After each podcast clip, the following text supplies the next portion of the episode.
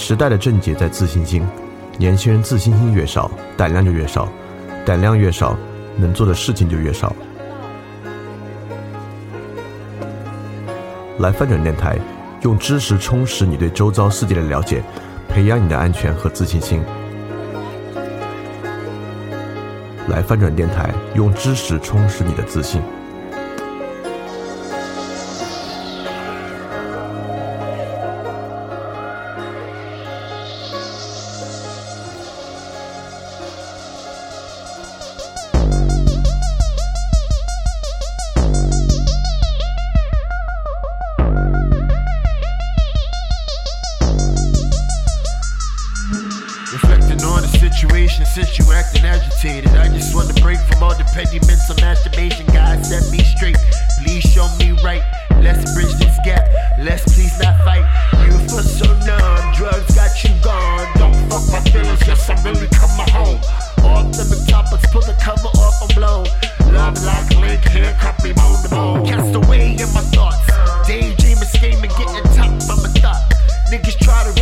roast me, but they soft apple sauce. Coming at me with them claws. And you don't know it's real because you only fuck with frauds. I'm the truth, I'm a savage. Fuck the world and fuck the baggage. At the plaza when we lavish, the reminder when we average. The world don't get us, I relinquish my trust. I'm a save for you, baby. Hey, you got me fucked up. Cause the blood don't love me like you. 大家周一晚上好，我是李厚成，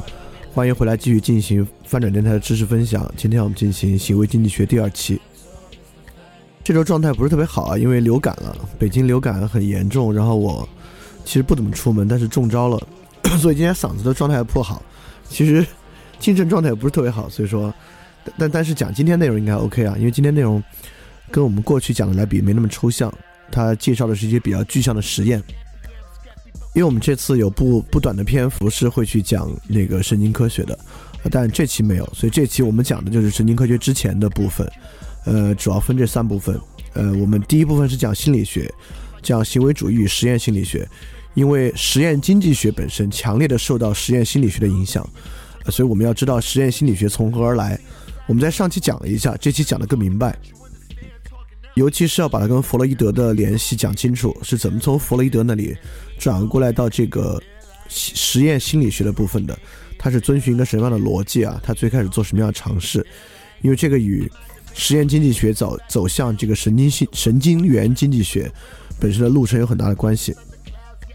那第二部分是我们今天最主流、最主要的啊，讲这个神经经济学，尤其讲一些神经经济学的实验，讲从前到后的很著名的一些实验。来看这些实验到底是怎么做的，它提供了什么样的观点、看法和洞察。还有一个非常重要的是，我们在看这样的实验，呃，如果有人去用它，他们再怎么用。因此，通过人们怎么用，我们能够达到一个重要的观点，就是这个东西有没有造福我们的社会。这话说的有点土啊，就是造福我们的社会。但我想说的是，呃，很多经济学的核心就是这个问题。就所谓福利经济学的问题，倒不一定是政府福利，也就是说，它有没有达到最大的社会福利的问题。就如果经济学被用到增大贫富差距，用来让富人更富、穷人更穷，或者专门用来作为异化一部分人的工具，就就没意思了，对吧？所以我们需要经济学做到的是，由于我们有经济学，所以我们能达到均衡，所以我们能够实现社会福利的帕累托最优。我们要的是这样的东西，所以我们实验经济学。我们最后会举一些例子啊，看它在实际应用上被怎么用的。那最后一块呢，就衔接下一期叫实验入脑。我们从一个非常传统的实验经济学科目来看这个实验经济学的博弈实验怎么样被新的神经科学方式验证，以及我们讲了那么多实验经济学的例子之后，来看一旦它能够得到神经科学的验证，它是什么意思？它做到了什么？我们展开了什么样新的一幅画面和思路？它能够提供什么样新的方向？这基本上今天讲的三部分，让我们马上开始。首先呢，我们讲行为主义实验心理学，就讲讲这个东西是怎么来的。那么我们上期讲过，之前其实也讲过，呃，心理学是从哲学里面脱离出来的，因为心理学研究的课题、认知的问题、人的问题等等等等，从前都是哲学问题。那么后来嘛，心理学逐渐从哲学分出来，分出来一个重要的原因，是因为形而上学的衰落和科学的兴起。所以说，很多学科从哲学里面被分出来呢，希望自己更贴近科学。所以说，心理学最开始分出来，我们讲了啊，是从弗洛伊德那时候开始的，慢慢慢慢把它从哲学的学科里面分出来。那么其中一个关键的人，就是实验心理学的开创者，也是一个德国的心理学家威廉·冯特。那这位冯特呢，是一个自第一个自称为心理学家的人。那之前呢，就像另外一位心理学家墨菲对冯特的这个评价，说的是，在冯特创立他的实验室之前，心理学像个流浪儿，一会儿敲敲生理学的门，一会儿敲敲伦理学的门，一会儿敲敲认识论的门。一八七九年，他才成为一门实验学科，有一个安身之处和一个名字。实验在里面的重要性，我们不赘述了啊。我们不管是在欧洲思想史那里讲培根，还是在科学哲学那里讲科学是什么，一旦有了实验呢，一个东西就可以是实证的。所以说，冯特让心理学转化成一门实验科学，就是传统的心理学与新的科学的一个河流之物。那跟我们今天讲的和我们今天研究的心理学很不一样。在冯特的年代呢，他的方法被称为实验内省法。呃，这个为什么今天要讲这个心理学的部分？我们还要花点篇幅来讲啊，就是因为在传统的新古典经济学的部分，我们似乎没有接触到人的心理，尤其是宏观经济学的部分啊。其实微观经济学的部分也不怎么接触到人的心理，它更多接触的呢是供需，呃，一套数量关系，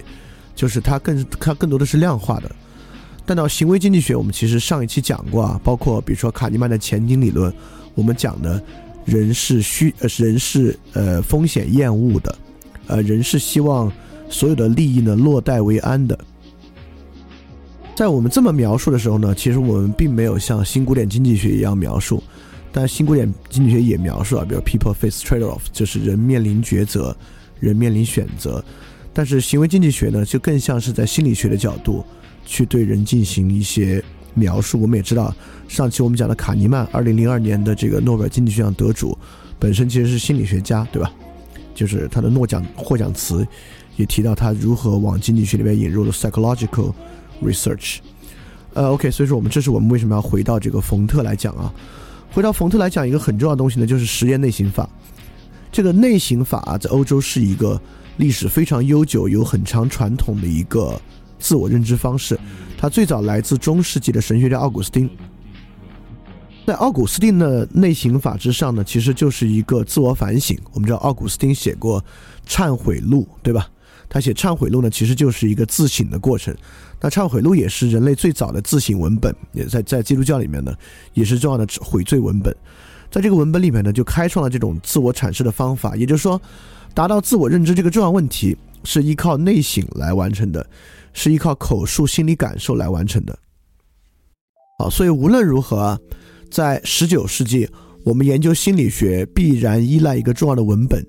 这个文本呢，就是一个人的自述。呃，直到今天，我们可能呃，如果有心理分析学派的人啊，他开这个心理咨询诊所，基本上依赖的呢，就是病人的自述，需要靠自述来通达他的内心，对吧？所以说，内省法有两个方法来进行辨析。一个是弗洛伊德的辨析，也就是弗洛伊德说，你讲出来的只是一个表象，我要通过你讲出来表象呢，发现你的潜意识。我构造一套潜意识的理论啊，来说明其实你是这样想的，你不是你表述的这样的。那么冯特的辨析呢，跟弗洛伊德的方式不一样，弗洛伊德是天然的假设，这个说法的问题在于你并不认识你潜意识的真正动机，冯特会认为。这个字数会有问题，但不是总总是有问题。一旦它符合一些生理指标，它就没有问题了，就是确凿的。所以说，冯特这个观点其实更像我们上一期讲的这个测谎仪的这个方式。但这里我们要暂停一下，我们要暂停到对于字数的辨认和辨析这个地方。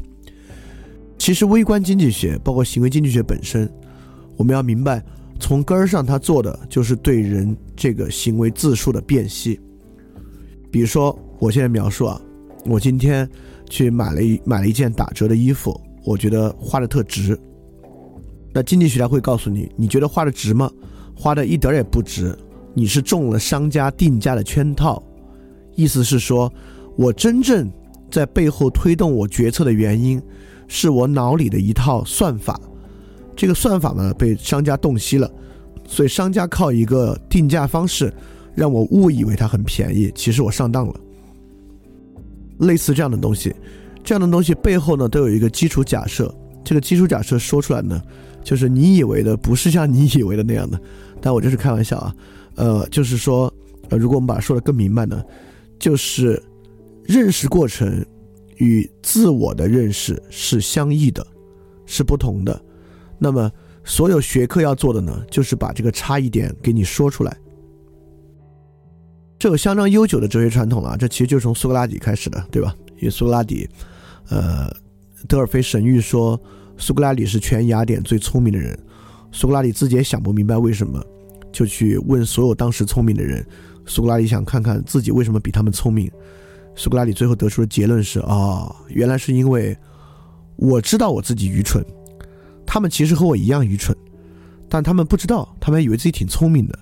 所以说，在这个意义上呢，我是雅典最有智、最最有智慧的人。所以其根源就是，你对于自己的认识和你真正的动机。真正的决策过程是不同的，这是一个很漫长的传统啊。这个传统听起来当然没问题。我们今天在网上看很多心理学的文章，或者类似于《魔鬼经济学》这样的书，里面讲的大致就是你真正决策方法和你想的不一样。但是这个观点，呃，这个观点如果尼采来看，尼采肯定很不认可。就是还有谁能比我更了解我自己呢？就如果我自己想的都不是真的。外面有套说法，说我其实是这样想的，我还去相信他，这才是见了鬼了，对吧？所以说，呃，你在这里，我要，我要，我要，我要帮助大家分辨一下，就是说，呃，很容易我们就绕过这个基础假设，直接走进心理学和经济学对于人的描述啊，但其实没那么轻易。就如果，呃，我们要继续去接受这个描述，或者我们要想办法去思考这个描述，你的思考的最初出发点就在于这儿，就我们是不是要假设人其实不知道自己怎么想的，他。做很多决策和想法，还有一套内在机制是不为人不为人所知的。就你是不是要强烈的接受这样一个观点？那么，之所以让冯特有这个能力来进行实验心理学的原因呢？就是这位海姆霍兹，呃，海姆霍兹比冯特的年代早一点啊，也是这个，呃，也是这个十九世纪人，但他本身不是心理学家，他本身是一位物理学家。也就是说，这些物理学家为冯特最早的实验提供了仪器。但这些仪器本身是非常非常缺乏的。但这个这是个汉姆霍兹其实已经做出了一个非常重要的研究啊，他是第一个就是测量出这个神经传导速度的人，就一秒钟九十米，神经是这样的一个速度。所以说一秒钟九十米的神经速度，他他就算出一个很重要的东西，他其实是为潜意识做了物理学的论证，也就是我们可以测验人在受到一个刺激之后的反应，但这个反应呢，其实比。神经传导的速度要慢，也就是说，在人没有做出反应之前，神经过程已已经在大脑之中高速的运行了。也就是在形成意识之前，神经过程已经在运行。那这个运行过程呢，是不是就是我们被称为潜意识的这个东西？这就成为了一个很重要的一个假设。当然，我我们不能说它证明了这个东西就是潜意识，因为我们并没有证明这先开始的神经冲动本身具有任何意识的特征，对吧？但是冯特就是在这样的一个情况之下开展研究的，他当时有示波器、测速仪等等等等东西。那这些东西呢，其实是完完全全还没有能力做一个现代意义上的神经科学研究的。所以说，冯特的时代局限被当时很多其他的心理学家呢觉得是需要更改的、需要去改良的一个方法。那么，冯特的根本问题出在我们还没有仪器对人的意识、对脑脑内的结构进行很好的。分析和监测的能力，所以说很多美国的心理学家啊，就从巴甫洛夫的这个实验上得到了灵感。我们为什么一定要去研究意识？为什么一定要执着于内省法的文本？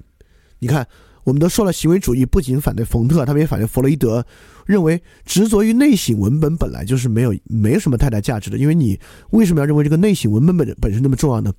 从他的行为上看，不是更重要吗？所以说。只要人的内外有稳定的反应就行了，我们并不需要找到一个这个他的内省文本和他自己意识到什么，我们只要看他接受到一个外部刺激，在做稳定的这样的反应，我们从中就能得到很多很多的东西。但我们在这上再在我们这边还是要强调一下啊，一旦你接受这个前提假设，就人是一个应急反应系统，他只要接受刺激，他的反应是稳定的，就能说出一个模式，这基本等于人没有自由意志。所以说，我们上期其实讲过啊，行为主义以及行为主义延续下的实验心理学和这个行为经济学本身基本假设里面对人的自由意志是持很消极的态度的。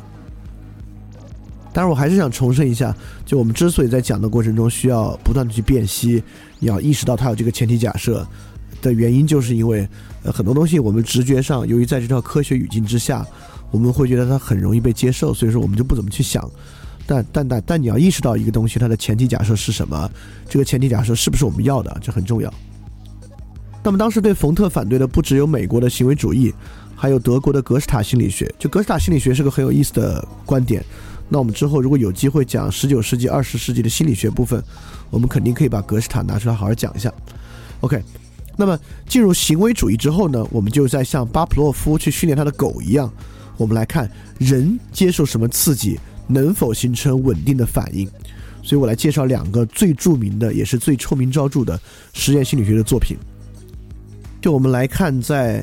实验经济学开始之前，实验心理学都做了什么样的东西？这两个作品大家应该熟悉啊，也听说过。但我们今天重点在于这两个，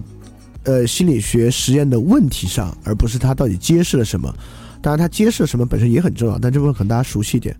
第一个当然就是著名的斯坦福监狱实验。这个斯坦福监狱试验很有名啊，因我我相信很多人应该都听说过不少。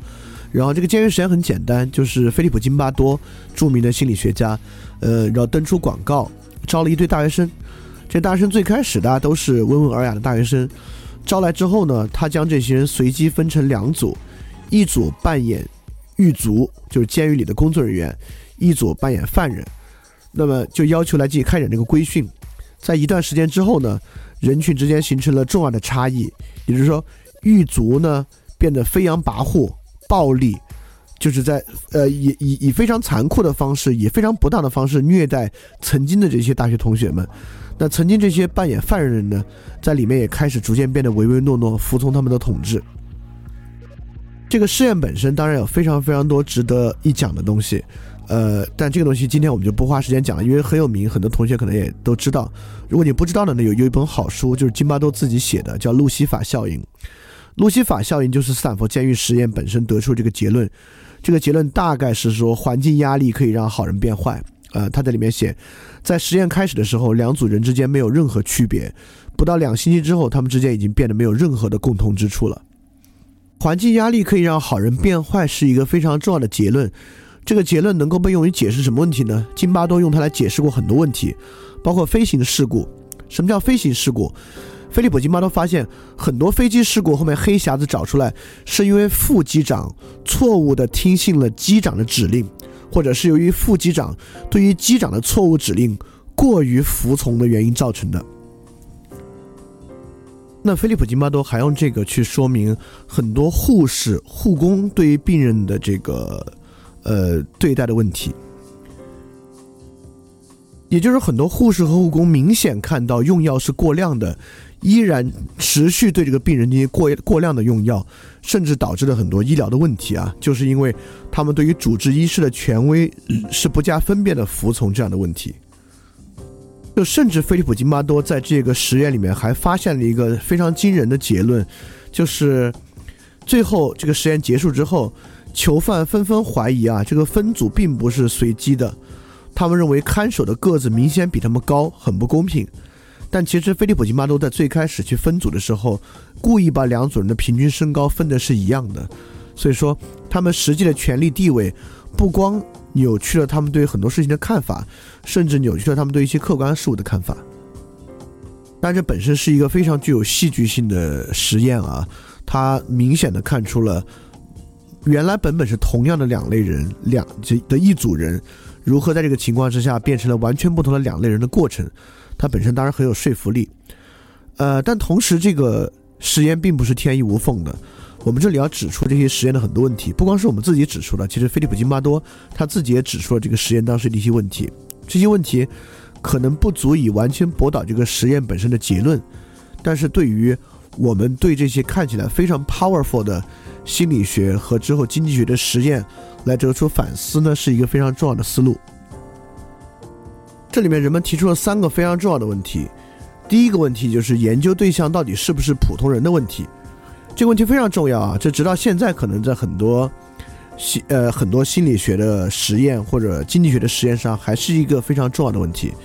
也就是说，呃，我们可以拿它跟医学实验来对比。假设我们现在测一个药，这个药呢是一个胃药，所以说我们现在需要呢，呃呃得一定胃炎的人啊，可能是这样的一群人。那么胃炎本身呢，我们可以用胃镜的方式去呃做这个诊断，而且我们知道现在很高级的胃镜呢，能够伸到你的胃里，在表面做一个很微小的切片，拿这个胃表面组织的切片出来做一个分析啊。这个分析指标呢，应该是相当相当的客观的。我们我们用这个分析指标呢，来知道这个人呢是一个好的测验对象。那么菲利普金巴多在这个实验中呢，他自己事后也坦率的说，有一个小的问题，就是事先填表来参与这个测试的人，其实没有做一个完好的心理量表的测试，来测试这些人是不是符合最多普通人的特征。但这里其实有另外一个问题，也是后期很多做实验心理学或者实验经济学的人去困扰的问题。事实上，大多数选择愿意来参与此类实验的人，本身就有很不一样的倾向了。尤其是在菲利普金巴多做这个实验的时候，这个实验招募的时候是明显说了监狱、狱卒等等的。因此，很多人会认为，呃，能够愿意去参加一个类似于监狱实验的人，他本身可能暴力水平比普通人就会高一点。包括今天我们去做一些带有奖励性质的经济学实验，也有很多人会认为，在这种实验里面导致更多的自私行为，本身会不会是因为能够受到这种经济利益刺激来参与实验的人的样本，本身与普通人样本就会有一些差异呢？第二个问题就是，呃，斯坦福监狱实验是要说明人与人之间的地位会导致什么样的问题？但这个实验里面的变量绝不仅仅是人与人之间的关系，这其中有个最大的变量就是，呃，扮演囚犯们穿的衣服。当时菲利普金巴多设计的一个服装来源于当时很著名的一个监狱剧。在这个服装里面呢，囚犯穿的衣服是里面不能穿内裤，外面穿一个宽松的，就是上其实上一页里面我们我们有那个照片啊，这个照片应该截自那个斯坦福监狱实验那部电影，是个蛮不错的电影，大家可以去看一看。就他们穿着这样的一个衣服，上面戴着一个女士的保暖帽，穿着这个衣服本身就具有极强的羞辱性和羞耻感，所以说，在人长期穿着这个衣服，在一个封闭空间里的时候，他们自己行为的改变，到底到底来源于其他人，还是来源于这个变量本身，是说不太明白的。第三个很重要的，其实也是菲利普金巴多在这个实验中的地位，这是菲利普金巴多自己反省反省的最厉害的一点。就是菲利普金巴多在这个斯坦福监狱室里面，不仅不不仅是这个实验的观察者，同时他自己也扮演着类似于典狱长的角色。所以说，呃，在他自己写那个《路西法效应》那本书里面，其实也可以看到，狱卒在先期很多次，可能那会儿还没有完全进入这个狱卒角色，下不了手的时候，都是菲利普金巴多在旁边鼓励他们说：“没事儿，你就管着他们，你要管他们，树立你的权威。”就这些东西是菲利普金巴多极强的，在这里面去灌输他们、引导他们去做的。所以狱卒是不是自愿的形成了这样的关系，还是因为菲利普金巴多的刺激形成了他们采呃采取这样的决策啊？其实本身是很难讲的。这里面第一点和第二点都是很广泛的问题，在很多心理学和经济学实验里面都会有，就是你的样本是不是足够普通？第二。如何约束变量？仅仅是人与人之间的变量，这个真的很难。第三点看起来好像是很容易规避的，就是我们在呃，如果我们再做这样的实验呢，我们明确的让他们能够自主的自己做这样决策，而不要让我们去鼓励他们去做什么样的决策。但其实第三点非常困难，就可以从这里看出来，就是菲利普金巴多在实验结果没有被完好分析的时候，参与了国会对监狱改革的作证。呃，因为他这个研究的资金啊是美国海军出的，就海军出这个资金呢，本身是要做一个项目，这个项目呢就是监狱改革。这个监狱改革里面呢，菲利普金巴多在这个听证会上，就有一份完整的证词啊，网上都能下载，我还看了一下，很有意思。他把这个东西呢说的比他最后公布出来的实际结果更加具有戏剧性，也就是说，更加能够明确的看出一个环境会导致这个狱卒和这个犯人产生什么样的心理变化。这里有很重要的一点就是这个科学家本身，因为心理学家和经济学家，你要开始做一个实验，这个实验是要花成本的，在你设计这个实验的时候，你其实已经有预料的结果，你希望这个实验导向一个什么样的结果？也就是说，在这个时候，我们有什么办法去限制住一个人，不让他去有意的让这个实验走向他想要的结果，或者采取能够有利于展现此结果的统计方式来证实他的结论？这本身是很困难的。这个其实我们在科学哲学那期辨析过啊，就是我们科学是个完全客观的东西，其中一个很重要的问题就是科学当然不是完全客观的东西，因为科学家本身有他自己的动机在里边。我们现在马上看第二个实验，第二个实验里面也非常明显的展示出了第三个问题。那第二个实验就是著名的米尔格拉姆服从实验。米尔格拉姆服从实验比菲利普金巴多的实验还要再早。他们俩很奇葩的啊，就是两个人都做这种臭名昭著的实验。米尔格拉姆是菲利普金巴多的中学同学，也同样是著名的实验心理学家。那么这个实验所测试的内容呢是权力与服从。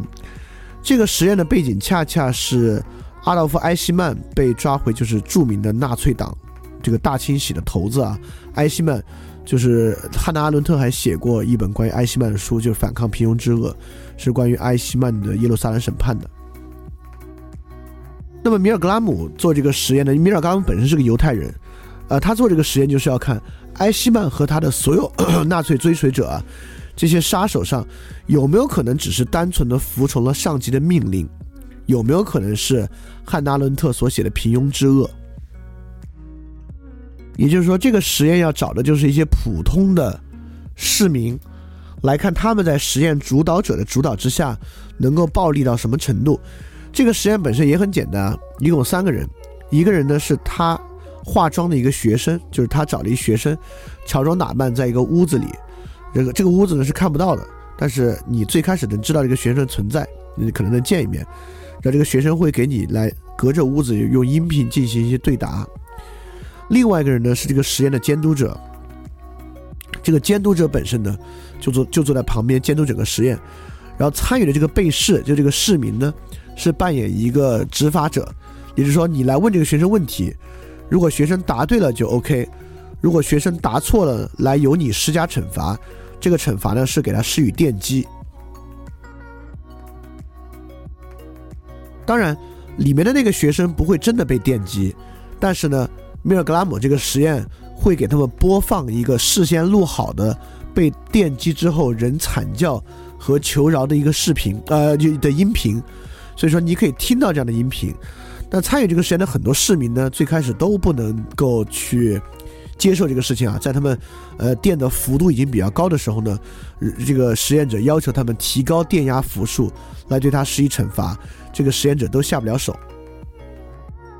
但根据米尔格拉姆的叙述啊，有高达百分之六十五的人，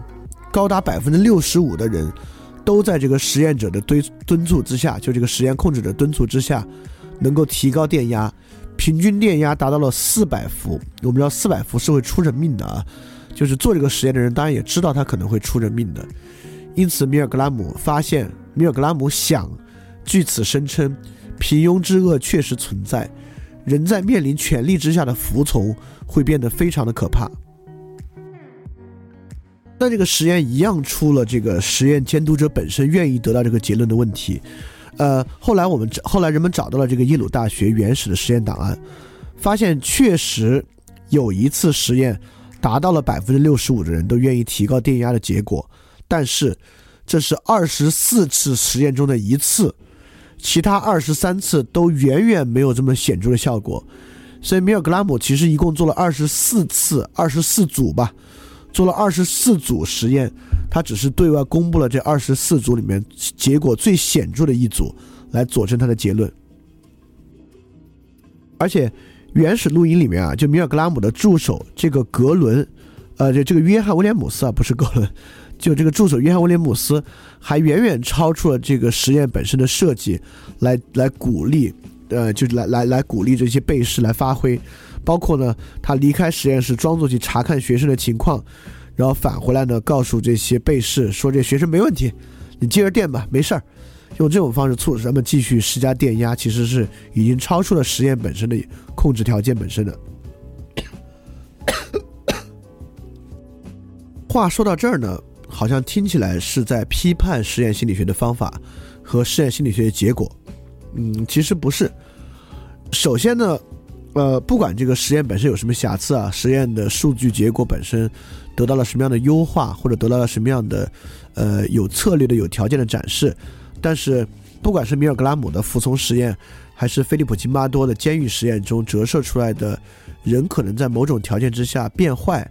做出恶的决定，这个本身呢，我们大家也都知道，就是我们也我我其实我们自己也清楚的理解到。人是有可能在这个情况之下做出恶的决定的，只是我们之前除了真实世界之外，我们没有办法以一个实验把它展示出来。当然，今天像米尔格拉姆和金巴多这样的实验都绝不可能再做了啊，它是完全不符合实验伦理的。金巴多当时之所以终止实验，还真是外人给他敲响警钟。他当时得意洋洋地把自己的女朋友，也是后来他的妻子，带到了这个地下室来观看这个实验。他的妻子立即。非常的难以接受，然后从这个地下室回到地面之上，这个金巴多还会还还认为是因为这个人眼界不够开阔，他并没有意识到这个实验本身会带来怎么样这个令人震撼的结果。结果他的妻子以分手相要相要挟，说如果你真的还能再继续这个实验，我们可能就不能在一起了。所以。菲利普·金巴多后来说自己当时顿悟了，一充分的意识到了这个实验本身的不合人道，但我不知道他是不是其实不想和女朋友分手啊。所以这个在这个情况之下，他终止了实验。但这种实验我们今天不可能再做了。OK，说回来，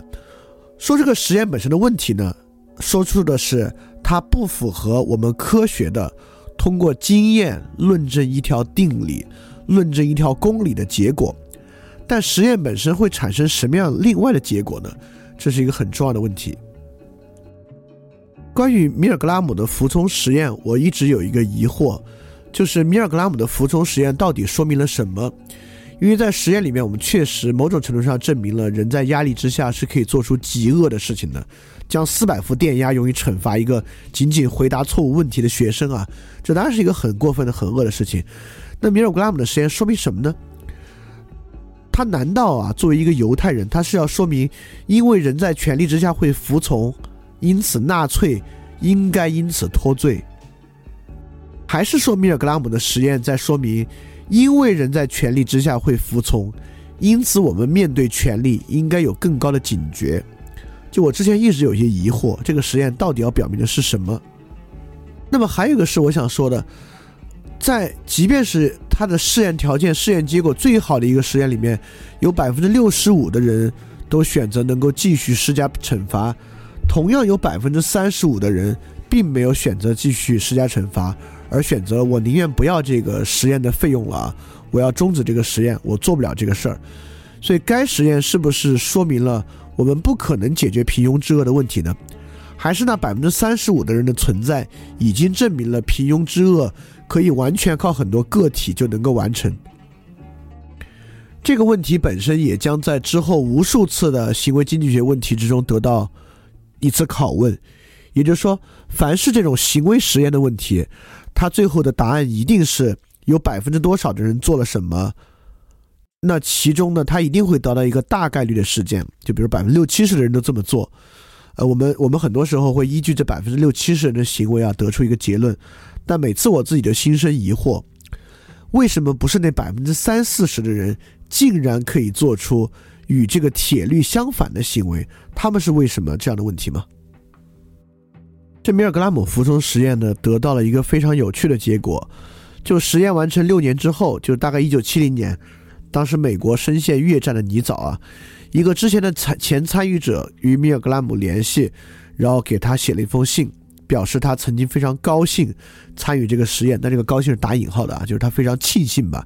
自己参与这个实验，应该用庆幸这个词更好啊。他在信里写道：，一九六四年，当我正在进行实验时，虽然我相信我确实是在伤害某人，但我完全不晓得我为什么要这样做。当人们根据他们自己所信仰的事物并顺从服从权力者的行动时，很少有人会意识到这点。请允许我这样认为：，我被权力机关征召入伍。而这将会让我做出一些连我自己都会害怕的坏事。如果我拒绝服从兵役的良心申请不被权力机关所批准，我已经准备因此去坐牢了。这对我的良心而言是唯一的选择。我唯一的希望是那些同样被征召的伙伴们，也如此，也能够如此发挥他们的良心。也就是说，一位参与米尔格拉姆实验的人，在面临征召入伍前往越越南打仗的时候呢，从这个实验中得到了重要的启发与启示，这导致他呢拒绝本次入伍，并做好了因此去坐牢的准备。所以说，我觉得这不得不说是一个米尔格拉姆实验得到了一个非常美妙的结果。OK，呃，在说了这个偏伦理学的辨析之后，我们再来看实验心理学两个问题。这两个问题就是从更从更科学的角度来看啊，这两个辨析可能更重要一些。哦，不对，我这话说的不对，我必须反过来说，这两个辨析绝对没有刚才那个伦理学的辨析重要，但是，呃，它为我们继续去研究和了解行为经济学，可能对这个服务于这个目的来讲，它会更重要一点。但从我们整个社会来讲啊，它绝对没有伦理学的辨析重要。第一个是变量来自内在。也就是说，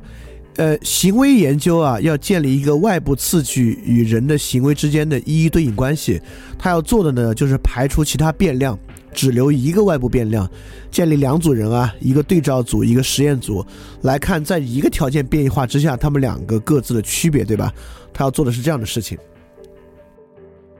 因此，他会去简化外部环境，让外部环境的变量只有一个，但是他永远无法简化的是人内部的变量。就人自己的变量，这个东西呢被称为霍桑效应，非常有趣。这是美国当时大萧条的时候，对于如何提高工人的生产效率做的一个实验。当时找一群工人来说：“哎，我们要做个实验啊，看什么东西呢能够提高生产效率。”所以大家配合一下。工人说：“行行行，来配合吧。”然后他们就来实验，工厂里把灯光开亮点有没有帮助？后来发现，嘿，极其有帮助。把灯光开亮一点，这工人就哎就好了，就是他的生产效率提高了。再开亮点儿，它又提高了。你看，很快他们就认为他们发现了一个非常重要的趋势，也就是说，把灯光开亮一点，有利于提高工人的生产效率。那当时就有一个人嘴欠说：“哎呀，那我们把灯光调暗点再试试。”然后他们随后把灯光调的比之前还暗，发现工人的生产效率还是提高了。这东西就很难解释了。后来发现真正的原因是，当你告诉他我们要观察你。要看看能不能提高生产效率的时候，你其实改啥玩意儿，生产效率都会提高的。这说明一个极其极其极其极其重要的问题，就是人不是狗。巴甫洛夫可以建立一个外部刺激与狗的一一对应关系，但人不是狗，最重要就是人比人比狗有复杂的多的意识。因此呢。冯特其实认识到，要靠人的内省法，需要靠人的自我表述来认识人。当我们认为外部行为就可以反映人的时候，我们就忽略了人内部动机的重要性和内部动机的力量。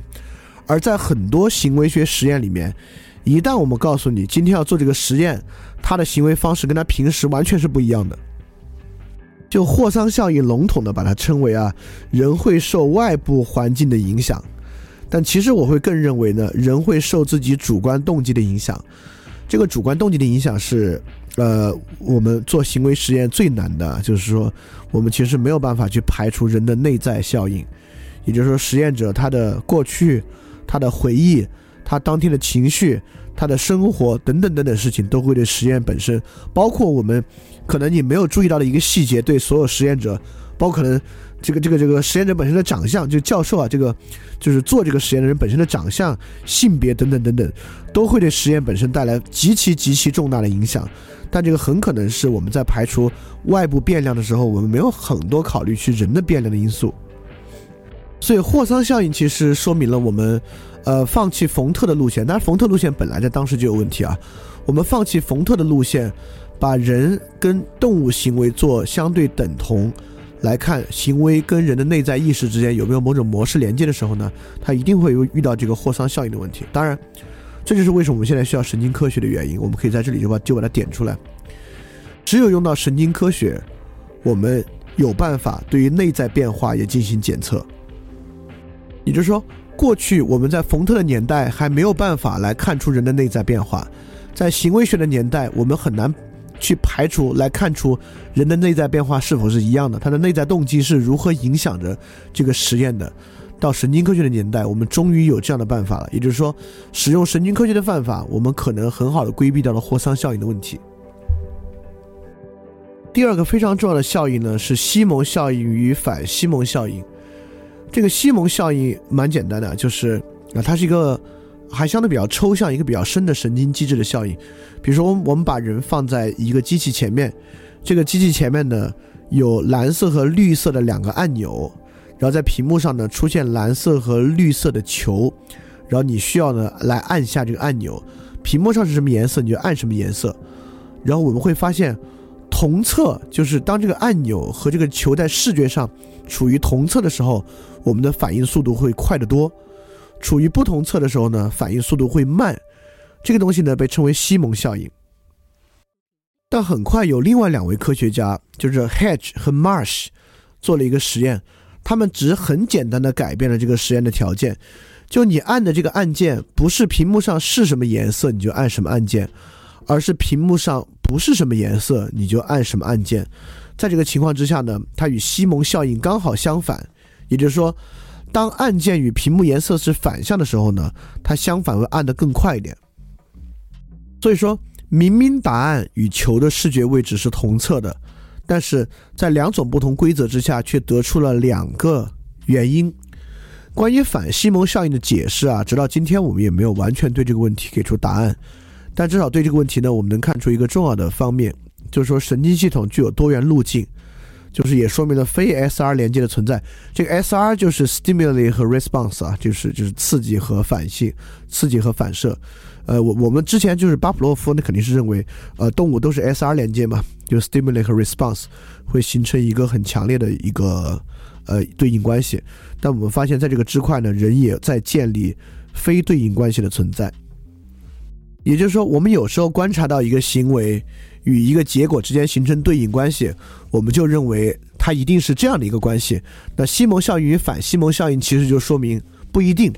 很有可能你只改动一点点就能够得到完全相反的结论。事实上，很多人其实做过米尔格拉姆实验，在他们声称他们的实验结果里面，有绝大部分的人都不会同意继续去进行这个实验的。所以说，这也是一个行为学实验非常重要的一个问题。就是到底我们能不能找到稳稳定而唯一的神经连接？呃，这个问题我们可以说霍桑效应在神经科学里面可以得到解释，但西蒙效应与反西蒙效应即使在神经科学里面呢，可能也会遇到这同样的问题。好，那我们实验心理学就说这么多。通过实验心理学呢，我们主要是讲他从弗洛伊德的心理学和从哲学那边是怎么过来的，他是怎么怎么他是怎么走到比较现代的形式的。那我们通过这个菲利普金巴多和米尔格拉姆的两个实验呢，来说了这个实验心理学可能遇到的一些问题。在这种实验里，它的实验有效性要打一些折扣是为什么？以及我们把它总结为西蒙效应、反西蒙效应与霍桑效应两个问题，来说明它本质上可能会遇到的一些麻烦啊。所以带着带着这些辨析和这些历史严格呢，我们进入实验经济学来看行为经济学在。大规模的使用神经科学之前是怎么开展研究，得出了什么样有用的结论，以及他们是怎么被应用的？嘿，你是不是也听了不少我们的节目呢？如果你跟我们一样觉得这个节目还不错，可能也挺重要。如果能让更多人听到，虽然可能效果不大，也可能会让这个社会变得好一点点吧。所以说，呃，干脆去转发一下好吗？让更多的人可能听到这个节目，我们来试试它会产生什么样的效果吧。谢谢你的转发。非常感谢你收听本节目。如果希望每周一加入微信群，跟我们一起学习，提出问题，看到每次分享的 keynote，可以微信添加“想借 Joy Share”，想借的拼音 x i n g j i e，Joy Share j o y s h a r e，并说牛津通识读本，就可以被我们拉入群中，每周一起学习了。欢迎你来。